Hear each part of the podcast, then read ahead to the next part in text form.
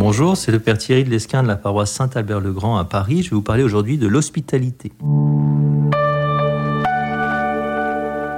L'hospitalité qui est un puissant révélateur de la santé spirituelle de l'homme. Par elle, on ouvre l'accès à son intimité, à sa propriété pour la partager avec d'autres.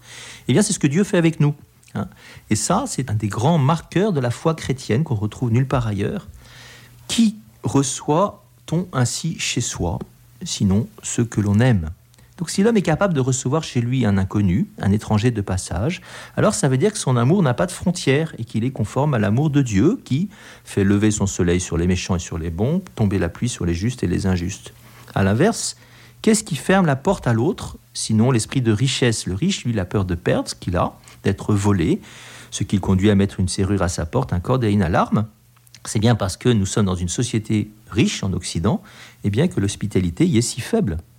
Si l'on comprend que notre humanité est faite au contraire pour la relation, pour les échanges réciproques, pour la vie de charité, alors on peut comprendre qu'il y a là un des plus grands problèmes de notre temps et qu'il va falloir y travailler, remédier à ce problème. Au cœur même des communautés chrétiennes, en particulier dans les grandes villes comme à Paris, il y a manifestement des barrières érigées entre ceux qui devraient avoir conscience plus que n'importe qui qui sont enfants d'un même père, et cela pour toujours.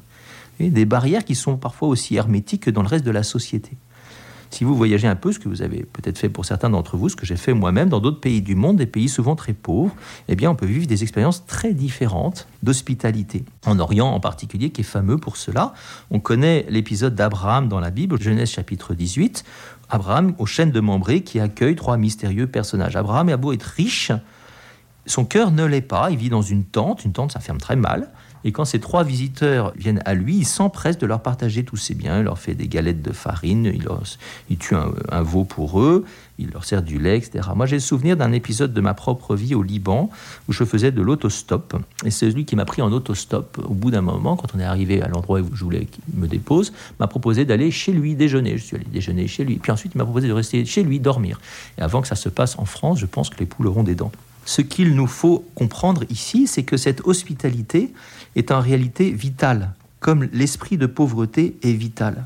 Elle permet l'accueil et le don. Elle est donc le lieu de l'amour qui n'est jamais statique, comme la vie n'est pas statique. Elle circule comme le sang dans nos veines. À l'inverse, l'esprit de propriété, de richesse, met à mort la vie puisqu'il empêche cette circulation entre les personnes.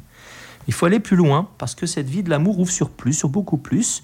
Elle déborde au-delà de ce monde, comme le dit l'Épître aux Hébreux en référence à ce même passage de la Genèse avec Abraham. N'oubliez pas l'hospitalité, elle a permis à certains, sans le savoir, de recevoir chez eux des anges. Hébreu 13, 2. L'Écriture nous apprend en effet qu'en accueillant généreusement ces trois mystérieux visiteurs, Abraham a été visité par Dieu lui-même. Il a ainsi trouvé grâce à ses yeux et en a reçu une fécondité nouvelle, surnaturelle. L'an prochain, ta femme Sarah, qui était stérile jusqu'alors, aura un fils, lui dit Dieu.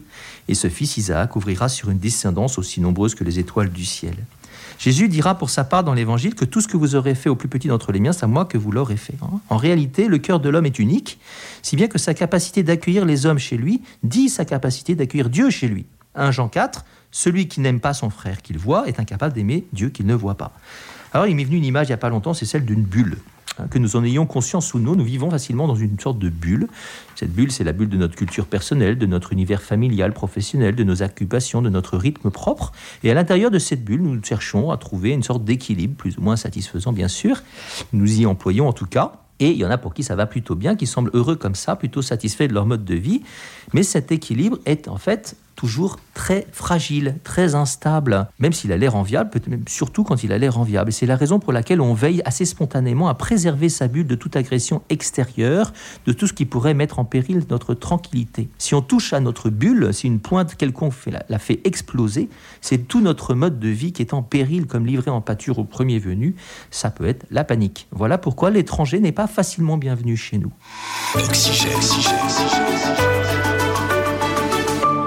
Or, Dieu est l'étranger par excellence, le tout autre. Et voilà qui veut précisément nous visiter. Quel accueil lui réservons-nous donc? En fait, a priori, pas un autre accueil que celui que nous réservons aux hommes, que je l'ai déjà dit. Au cœur de la foi chrétienne, il y a le mystère de l'incarnation, cette folie d'un Dieu qui pénètre dans notre histoire en se faisant homme. Et c'est précisément en étant caché dans cette humanité qu'il veut pénétrer dans notre vie. L'Évangile nous montre abondamment qu'il va jusqu'à entrer dans l'intimité des hommes en prenant chez eux son repas, en habitant chez eux, en les interpellant à cette occasion sur leur façon de vivre et de penser, ce qui n'est pas confortable. Cela peut même être violent. Il le dit lui-même, hein. ne pensez pas que je sois venu apporter la paix sur la terre, je ne suis pas venu apporter la paix mais le glaive, je suis venu séparer l'homme de son père, la fille de sa mère, la belle-fille de sa belle-mère, on aura pour ennemis les gens de sa propre maison. Plus que quiconque, Jésus, et voyez, est cette pointe qui fait exploser notre petite bulle privée et confortable.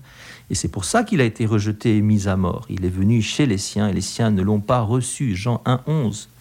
Jusqu'à quel point sommes-nous prêts nous-mêmes à laisser Dieu pénétrer dans notre histoire, dans notre bulle personnelle, nous adresser des paroles, des commandements qui doivent modifier notre mode de vie, notre équilibre? Et encore une fois, cette question s'étend, se traduit même à plus que lui dans l'accueil que nous faisons aux autres, puisque le Concile Vatican II nous dit que par son incarnation, le Fils de Dieu s'est en quelque sorte uni lui-même à tout homme. Est-ce que au moins les chrétiens invitent leurs prêtres chez eux? Et quand nous invitons quelqu'un chez nous, est-ce que c'est par intérêt, par convention sociale, ou bien est-ce que ça présente une réelle gratuité? Jésus nous dit, Luc 14, quand tu donnes un déjeuner ou un dîner, n'invite pas tes amis, ni tes frères, ni tes parents, ni de riches voisins.